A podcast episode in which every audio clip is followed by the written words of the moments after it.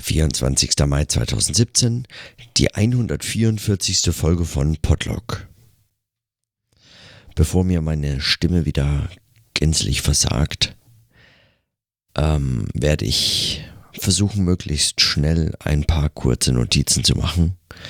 Zum einen hat mich heute beschäftigt, dass ich mein Vorhaben, mich so ein bisschen von meinem iPhone zu verabschieden, nur so sehr widerwillig folgen konnte. Ich habe zwar jetzt so ein normales Telefon, aber so ganz gelungen ist mir es nicht, mich von meinem iPhone loszusagen. Möglicherweise geht das erst ab morgen. Heute mache ich es einfach aus und hoffe, dass es äh, dann morgen mir gelingt, auszul es auszulassen. Es ist aber schon, also mehr als hm, erstaunlich, wie sehr ich dem anhänge. Mein ähm, ganz und gar dummes Phone, das ich äh, jetzt äh, für dieses, für diesen Versuch ähm, mir besorgt habe, das nichts weiter kann als telefonieren und SMS schreiben und Radioempfang, wobei ich das nicht ausprobiert habe. Und dafür zumindest sehr viel Akkulaufzeit aufweist. Das ähm, sieht wunderbar oldschool aus, aber jedes Mal, wenn man es in die Hand nimmt, zeigt es einem völlig nüchtern lediglich die Uhrzeit. Und ich muss sagen, jedes Mal, wenn ich heute das so drauf gesehen habe, war das wieder ein, ja, so ein Moment kurzer Irritation. Die Überraschung, was eigentlich mich da so bindet, ist jetzt nicht wirklich überraschend, aber jedes Mal, wenn man damit konfrontiert ist, stößt man da nochmal drauf und dann gibt es einem kurz nach äh, eben zu denken und hoffentlich legt sich das. Und ich bekomme einfach die Ruhe, die ich brauche, um äh, den Dingen zu folgen, denen ich folgen möchte. Ich habe heute die Rezension abgeschickt und, ähm, und Bücher bekommen. Unter anderem das neue Buch von Slavoj Žižek, Disparities. Und daraus darüber möchte ich kurz sprechen. Ich habe heute äh, da unter anderem die Einleitung gelesen und in der Einleitung sind so ein paar Themen aufgetaucht, die sich eigentlich ganz hervorragend verbinden mit allen möglichen anderen Dingen, die mich in letzter Zeit beschäftigt haben. Unter anderem schreibt äh, Zizek hier mal wieder darüber, dass Philosophie kein Dialog ist sondern ganz ähnlich wie der Titel seines Buches Disparities geht es um fast schon handfeste Auseinandersetzung. Disparities oder Disparity, den Begriff, ähm, den nimmt er natürlich als einen dialektischen Begriff von Hegel. Es geht ihm also um das, was ich als Widerstände bezeichne oder Widersprüche. Also ich, nicht ich, sondern, also habe ich natürlich auch nur von Hegel und Adorno und Co. Aber ähm, diese Widersprüche, die mir in den letzten Folgen und auch in den letzten Wochen und ähm, ja, eigentlich Monaten immer wichtiger geworden sind, ähm, auch für meine eigene Arbeit, diese Widersprüche. Äh, zudem hat er sozusagen dieses Buch geschrieben, beziehungsweise den Titel dazu gefunden zumindest. Und wie immer wiederholt Zizek natürlich äh, extrem viel von seinem Material. Wenn man so seinen Vorträgen folgt, kommt einem praktisch nichts mehr neu vor. Aber dieses Rearrangieren von, von Ideen unter dem Titel Disparities finde ich schon nochmal äh, sehr interessant. Und gerade auf den, auf diesen Fokus hin ähm, bin ich gespannt, da jetzt weiterzulesen. Ist außerdem auch ein schönes Buch. Ähm, Disparity bezeichnet für ihn ähm, die Widersprüche, die in der Gesellschaft auftreten, in ganz unterschiedlichen Formen. Er spricht hier different positions or figurations of disparity. Es geht ihm also um die Figuration, die Anordnungen, die, die Formen und Konstellationen, in denen solche ähm, Widersprüche in der Gesellschaft auftreten. Und er findet hier ein, eine Metapher dafür, nämlich äh, den Kraken. Und so ist auf dem Buch vorne auch so ein Riesenoktopus abgebildet. Und er findet diesen Kraken als Metapher deshalb, weil, weil, weil dieses furchteinflößende ähm, Monster, das sich in allen möglichen Richtungen selbst, in, selbst verzweigt, ähm, das sei eigentlich eine, das, er sagt, ist Kraken not a perfect image of the global capital, all powerful and stupid, cunning and blind, whose tentacles regulate our lives. Also ein Kraken, das perfekte Bild des globalen Kapitals, allmächtig und dumm, gerissen und blind dessen Tentakel unser Leben regulieren.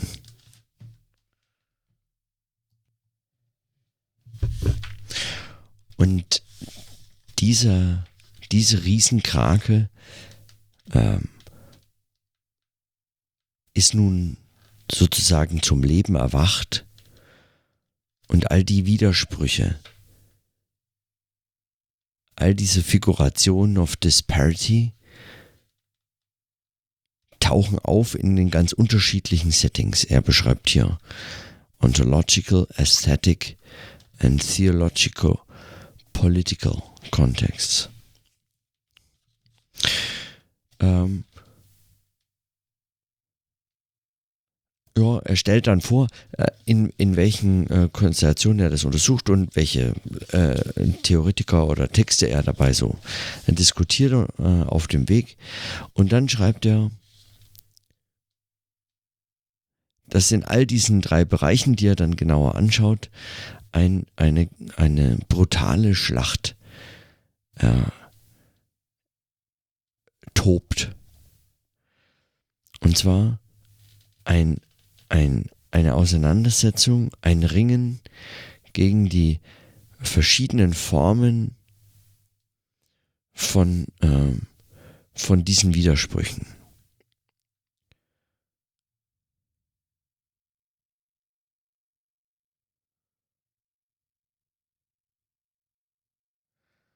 Und so schreibt er weiter, und zwar dann auch über Philosophie selbst.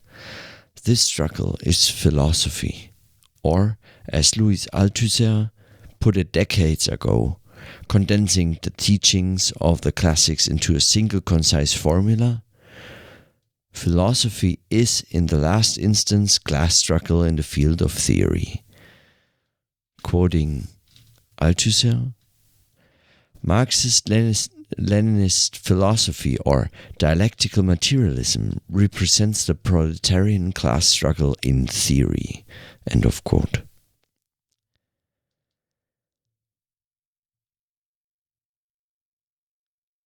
Und dann uh, weiter, äh, weiter hinten. And Althusser had no illusions about the brutality of the struggle. Quote, In the battle that is philosophy, all techniques of war, including looting and camouflage, are permissible. End of quote. G.K. Chesterton wrote, quote, There is no such thing as fighting on the winning side. One fights to find out which is the winning side. End of quote. This paradox holds perfectly for the philosophical warfare in which we, uh, one does not simply fight to defend a predefined position, one rather fights in order to discern which this position is. This is why, when a philosopher deals with another philosopher, his or her stance is not that of dialogue, but of division, of drawing the line that separates truth from falsity, from Plato, whose focus is the line that divides truth from mere opinion, up to Lenin, obsessed with the line that separates materialism from idealism. As Alain Badiou said, a true idea is one that divides. The present book is an exercise in this art of delimitation. Its aim is to specify the contours of the dialectic materialist notion of disparity by way of drawing a line that separates it from deceptively similar forms of thought. From Chula Kristeva's objection to Robert Pippin's and Robert Brandam's version of self consciousness, from object oriented ontology to the topic of posthumanity, from the god of negative theology to millenarian politics. The method of such a procedure is not learned in advance, it emerges retroactively. One should remember here Pascal Quignard's definition of method. Quote, method is the road after we traversed it. End of quote. Method is not learned in advance, it emerges retroactively. Und dazu, soweit also die letzte Seite von äh, der Einleitung aus Disparities von äh, Zizek. Dazu habe ich mir heute äh, so ein paar Fragen gestellt. Zum einen diese Idee der Widersprüche, die in der Gesellschaft auftreten und die sich dann äh, in der Einleitung hier möglicherweise vielleicht als auch so eine Art Selbstüberschätzung oder Verwechslung mit dem eigenen Gegenstand äh, auf die Philosophie beziehen oder in der Philosophie auftreten Mag sein, es könnte eine Verwechslung sein, dass man einfach sich irgendwie mit seinem Gegenstand verwechselt und diese Widersprüche überall auftritt, äh, auftauchen sieht, beziehungsweise dass man eigentlich Philosophie für die Ge Gesellschaft hält, die man so untersucht. Aber das äh, würde ich jetzt zumindest bei Zizek nicht ähm, behaupten wollen. Dafür interessiert er sich äh, zu sehr für Gesellschaft und zu wenig für das, was man gemeinhin oder so akademische Philosophie nennt. Dass er hier so ein paar akademische Philosophen und noch dazu analytische Philosophen benennt, ist äh, vermutlich eher, ja, ist nicht, ist nicht die Regel. Oder ja, ja, ist, kann man jetzt auch nicht sagen, er hat sie schon mehrfach diskutiert, aber egal, auf jeden Fall äh, kann man ihm diesen Vorwurf, glaube ich, nicht machen. Was man aber sich fragen kann, und das halte ich für schon eine wichtige Frage, ob nicht diese Widersprüche der Gesellschaft dazu führen, dass Philosophie selbst diese Art von Schlacht ist, bei der man letztlich nicht anders kann, als kämpfend herausfinden, welche Position man überhaupt hier verteidigt. Also dass all das dazu führt, dass solche Analysen, die man dann durchzuführen gedenkt, immer eine Art von retrospektiver Beurteilung des Wegs, der erst der Weg wird dadurch, dass man ihn eben beschritten hat, dass er hinter einem liegt. Der Weg, der ans Ziel führt, ist der Weg, der hinter einem liegt, nachdem er ihm gegangen ist. Und zwar genau deshalb, weil er sagen hinter einem liegt und weil man ihn gegangen ist. Ohne es sich damit gleich schon zu einfach zu machen und zu sagen, naja, alles, jeden Schritt, den ich vor den anderen setze, ist ein Schritt in die richtige Richtung oder so. Also so einfach kann man, glaube ich, dieses nicht umdrehen.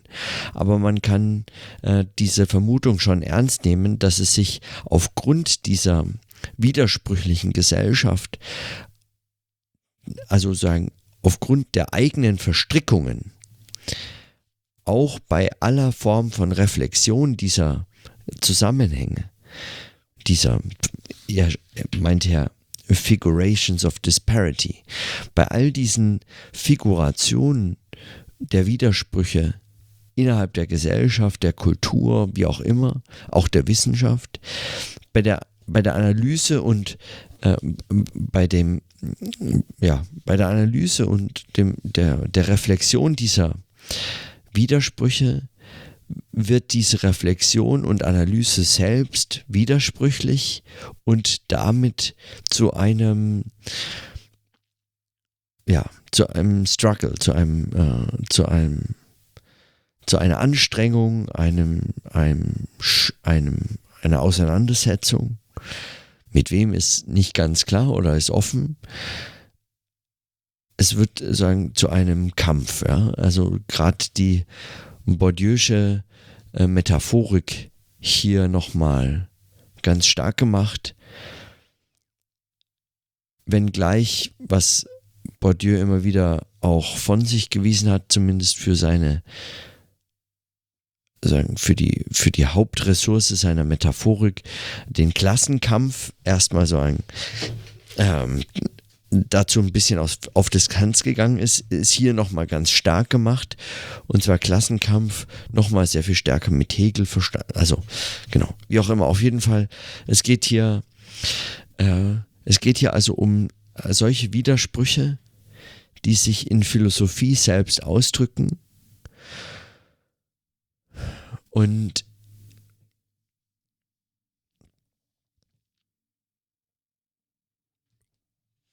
Und ich frage mich, ob das nicht eigentlich eine extrem kluge Beschreibung von Methode und Theorie ist, die sich selbst entfaltet dadurch, dass sie sagen, in so einer, in so einem, also eigentlich in so einem Ringen mit sich selbst sich befindet. Es tatsächlich auch als, als ein, als fast schon eigentlich ein Verlieren einer Schlacht beschreiben kann. Nicht irgendwie das, das Gewinnen. Aber diese, diese, diese, diese Formulierung, man kämpft nicht einfach auf der gewinnenden Seite, sondern man kämpft, um herauszufinden, welche Seite gewinnt. Dieses so ein bisschen weitergefasst, wie es Zizek hier versteht, äh, zu sagen, man, man kämpft nicht für das richtige Argument, sondern man kämpft, um herauszufinden, was eigentlich das Argument ist oder was die Position ist. Man kämpft nicht einfach für seine Theorie oder gegen andere Theorien, sondern man kämpft und nur dann macht es überhaupt Sinn, davon zu sprechen, von einer solchen, von solch, einer solchen Auseinandersetzung, dafür herauszufinden, was es überhaupt ist, wofür man da äh, streitet. Nicht nur wer gewinnt, ja, ich habe diese Theorie, du hast jene und äh, jetzt streiten wir und überlegen uns, wer wohl die bessere hat und am Schluss gewinnt einer.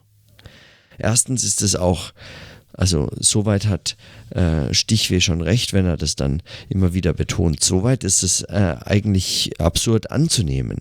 Kein Mensch gibt seine Theorien so leichtfertig auf, wenn er sie doch für richtig hält.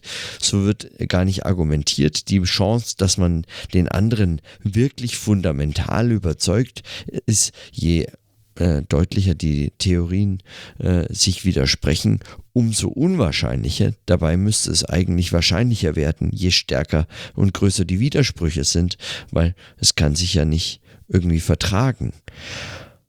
Praktisch ist es aber so, dass gerade wenn sie sich sehr stark widersprechen, sie sich vertragen, insofern als dass sie sich wechselseitig eigentlich gar nicht mehr berühren können.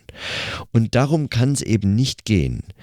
Diese Form von Widersprüche zwischen Theorien und Ansätzen sind welche, so könnte man hier vielleicht mit, mit Zizek argumentieren, die aus dieser selbst widersprüchlichen Gesellschaft erwachsen. Und es geht in diesem Wettstreit letztlich gar nicht darum, wer gewinnt, sondern es geht darum, herauszufinden, was hier überhaupt die Position ist. Nur wer glaubt, dass es darum geht, wer gewinnt, äh, hat, hat vorher eigentlich hat schon längst verloren. Also der, der spielt schon gar nicht mehr das, das Spiel, der ist schon gar nicht mehr, ähm, der ist schon gar nicht mehr damit beschäftigt, was er, womit er glaubt, beschäftigt zu sein. Und das ist nochmal so eine ganz spezifische Form von Illusio mit Bourdieu gesagt, also von, von sozusagen der, der Ideologie, der man selbst folgt und glaubt, die das ganze Spiel äh, am Leben hält. Wenn man nämlich sozusagen glaubt, es geht darum, welche Theorie gewinnt. Der Begriff der Illusio bei, bei Bourdieu ist ja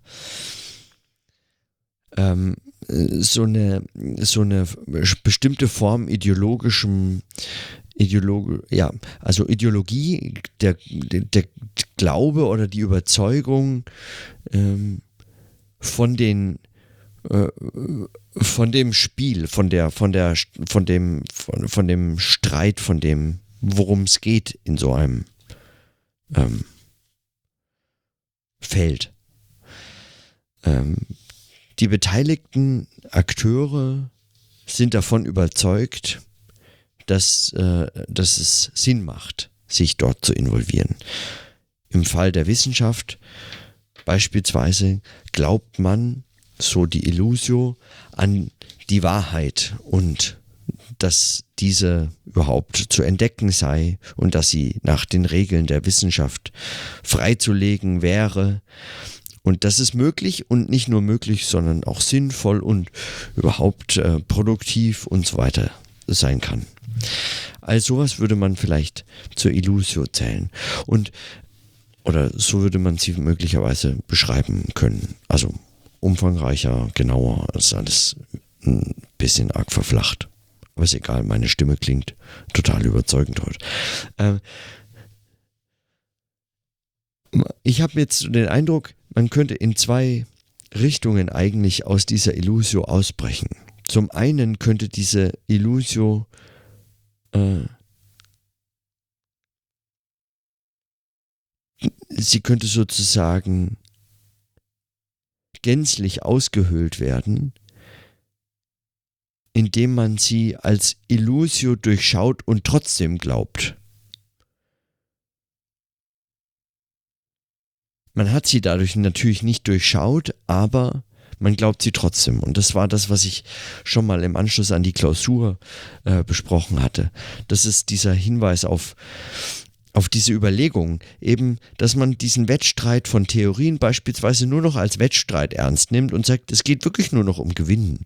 Es geht darum, dass meine Theorie, meine Ansichten sich durchsetzen, dass ich irgendwie ähm, gerissener oder witziger oder origineller als mein Nebenmann oder meine Nachbarin äh, hier meine Theorien von mir gebe und möglichst damit Drittmittel akquiriere oder meine, meinen Lehrstuhl sicher oder sonst wie, also äh, weiß ich nicht, eine Schule bilde oder so. Was auch immer man sich da so vorstellen könnte. Aber dann glaubt man nicht mehr an die Wahrheit, man hat sie vielleicht schon zynisch äh, ähm, abgeschrieben und sagt, ja, Wahrheit, was ist das denn für ein seltsames, äh, überkommenes Ziel? Ähm, äh, das ist ja von vorgestern. Äh, bei uns geht es tatsächlich nur noch um das Spiel äh, und darum, um zu gewinnen. Das ist so ein Fall von, also dann, dann ist es gänzlich ideologisch äh, äh, verfestigt worden. So wie, äh, wie in der Geschichte, die, die ähm,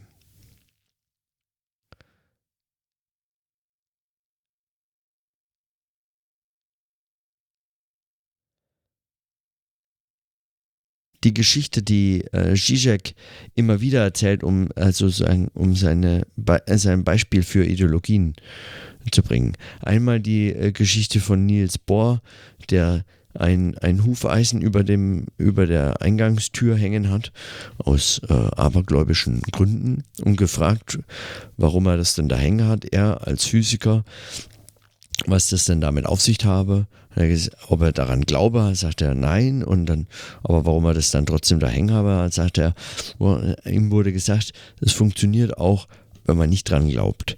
Das ist das eine Beispiel, die eine Geschichte, die Zizek immer erzählt. Und die andere ist unter anderem die von Weihnachten, wenn man die Eltern fragt, ob sie an den Weihnachtsmann glauben und sie sagen, nein, nein, das machen wir alles für die Kinder, damit sie ein schönes Weihnachtsfest haben und die glauben ja auch noch dran und so.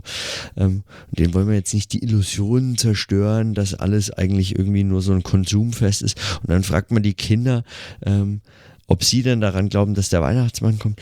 Und dann sagen sie, nein, nein, wir wissen natürlich, selbstverständlich sind unsere Eltern, aber wir wollen ja, dass es denen gut geht und dass sie denken, ah, sie können uns eine Freude machen und äh, irgendwie müssen wir auch an unsere Geschenke kommen und so. Also ähm, in, der, in der zweiten Geschichte ist es, würde ich sagen, schon nochmal ein Stück weiter getrieben. Da glaubt eigentlich gar keiner mehr äh, so wirklich dran und trotzdem funktioniert es. Und so ein bisschen ist quasi ein so ein völlig ausgehöhlte wissenschaftliche Illusio. Äh, sagen, wenn, wenn die Illusio gar keinen Kern mehr hat, woran man glaubt, sondern es ist wirklich tatsächlich nur noch das Spiel, die ganz äußerliche Form wissenschaftlichen Treibens oder so, ähm, wenn, wenn das quasi so, so ein bisschen, äh, ja, eigentlich explodiert, also wenn es so ausgehöhlt äh, wird.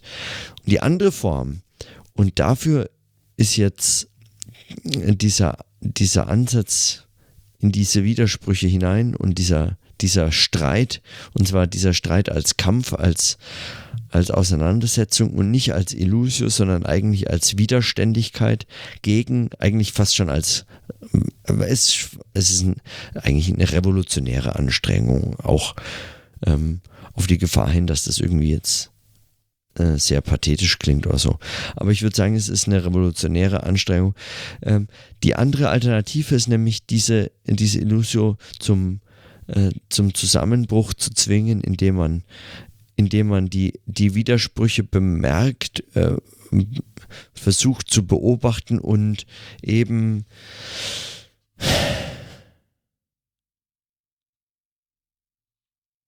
eben in diesem Scheitern, in diesen Widersprüchen selbst retrospektiv äh, den Weg zu erkennen, den, den zu gehen, äh, sagen man keine keine wirkliche Alternative hatte, außer natürlich, dass man sie jederzeit hatte. Und diese Form, ja, okay, also ich habe, genau. Ähm,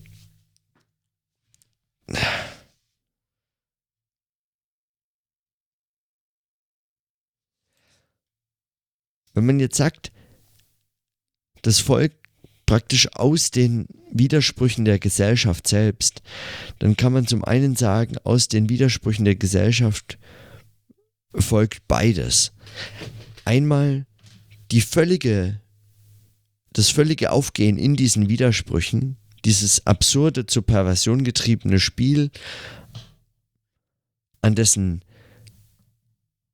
über es hinausweisenden Sinn eigentlich gar keiner mehr glaubt, sondern nur noch an das Spiel selbst, aber es zu spielen man äh, deswegen nicht ablässt, nur weil man an darüber hinausgreifende Ziele nicht mehr glauben kann.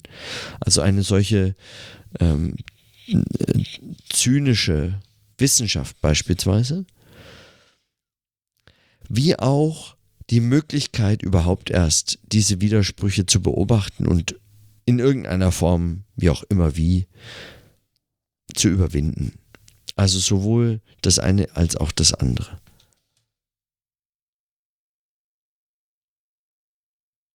Also sowohl das Spiel zu spielen und sich immer auf der richtigen, auf der Gewinnerseite zu sehen oder zu sagen, zumindest solange ich das Spiel spiele, muss ich doch davon ausgehen, dass ich gewinnen kann. Und auf der anderen Seite zu sagen, nein, ich kann das überhaupt nicht wissen. Es geht doch nur darum, herauszufinden, welche Position ich hier überhaupt verteidige. Also diese Widersprüche noch sehr viel äh, radikaler alles in Zweifel stellend begreifen. Ich weiß nicht, wird es klar, was ich da, was ich da versuche zu skizzieren im Anschluss?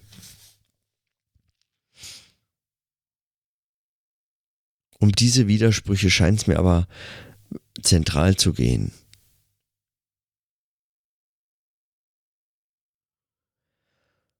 Und unter anderem das ist meines Erachtens eine immer härter gezogene Linie und Unterscheidung auch zwischen kritischen und und puh, keine Ahnung und etablierten anderen Formen von Wissenschaft immer stärker und selbstbewusster und immer absurder auftretenden positiven, harten Wissenschaften gegenüber den scheinbar so ja nur vor sich hin reflektierenden negativen Geistes oder nicht mal nur, also solchen mit Erkenntnistheorie abgelenkten, philosophisch ausgerichteten Wissenschaften.